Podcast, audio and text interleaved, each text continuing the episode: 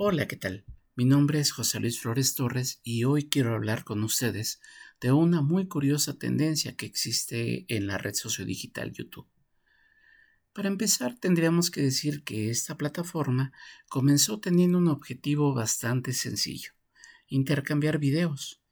Esto es, subir material audiovisual al espacio virtual y ponerlo a disposición de una audiencia que ha ido creciendo cada día más. Lo que resulta curioso y resulta la tendencia a la cual me voy a referir es la cantidad de youtubers extranjeros que dedican tiempo a hablar sobre México. Algunos de ellos incluso llegan a venir aquí a México a hacer transmisiones especiales. Y es que el mercado mexicano resulta bastante jugoso para estos youtubers, ya que la red sociodigital llegó a más de 70 millones de mexicanos en el 2020 solo superado por Brasil a nivel regional. De igual manera, a nivel turismo, a México llegaron más de 30 millones de personas en el mismo año. De igual manera, eh, series, telenovelas, películas y demás productos de la industria creativa mexicana inundan el mercado norteamericano y latinoamericano, posicionando a nuestro país como una nación con una enorme proyección a nivel global. Todo esto parece ser un escenario perfecto para influencers extranjeros que ven el tema México como una oportunidad para incrementar seguidores y, en su caso, monetizar los contenidos.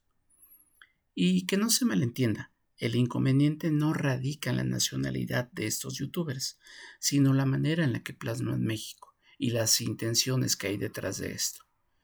Y es que la imagen que del país se presenta en tales videos es la de un México que es folclorizado, exótico pero desarrollado al mismo tiempo, narrativas que casi siempre presentan los mismos escenarios, Polanco, la Condesa, el Centro Histórico, el Ángel de la Independencia. Todo un país reducido a unas cuantas colonias, ubicadas en la capital de la República.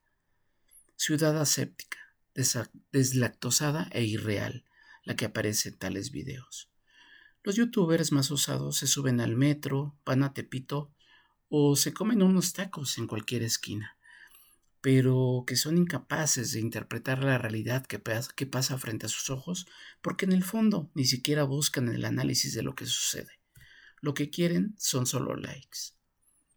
Eh, no obstante, nuestros visitantes se muestran sorprendidos a la menor provocación por la cantidad de cosas que se venden en los Oxos o por el skyline que se dibuja en el Parque La Mexicana, o por la concebida hospitalidad mexicana.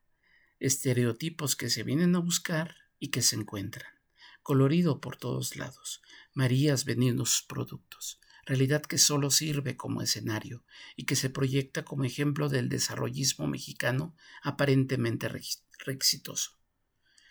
Fuera de la ciudad solo existe acaso Teotihuacán, San Miguel de Allende o Cuernavaca. Videos que en el fondo no están dedicados a los paisanos de los youtubers, sino a los propios seguidores mexicanos. Narrativas que legitiman lo que muchos de sus sueños ya sospechaban. De nuevo la quimera salinista que nos colocaba a la orilla del primer mundo. Recordemos no obstante el amargo despertar que en el año 94 colocó las cosas en su sitio. Aquí la cosa es menos compleja.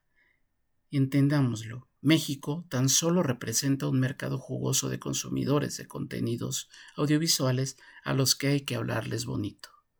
Visión dulcificada, falsa o solamente incompleta de una realidad offline de un país que construye otras narrativas que brillan por su ausencia en estos contenidos. Pero bueno, por hoy esta fue mi colaboración en nuestro espacio de comunicación para el bienestar. Les mando un afectuoso saludo y nos escuchamos en un par de semanas.